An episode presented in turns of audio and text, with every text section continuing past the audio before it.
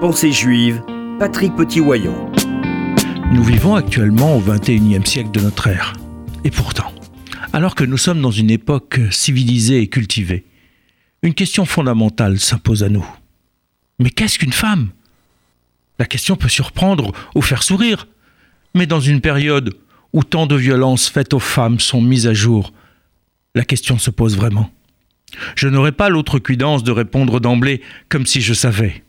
Mais commençons par dire ce qu'elle n'est pas, ou plus exactement ce qu'elle ne devrait pas être.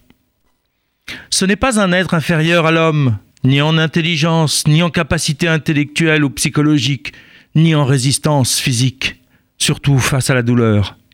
Ce n'est pas un être appartenant à une catégorie différente de celle du masculin. Ce n'est pas un objet à admirer, à caresser, à utiliser pour son plaisir, à posséder. Ce n'est pas un être à humilier, à mépriser, à violenter, à frapper pour passer sa colère ou exprimer on ne sait quel vent de folie.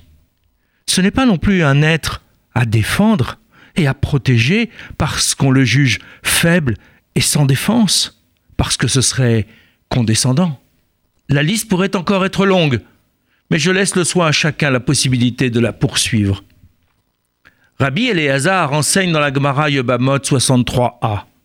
Tout homme masculin qui n'a pas de femme n'est pas un homme complet, car il est dit dans la Jeunesse, chapitre 5, verset 2, il les créa, masculin et féminin, il les bénit, et il les appela hommes, Adam. Tout le monde connaît cette citation, mais que vient-elle vraiment nous enseigner?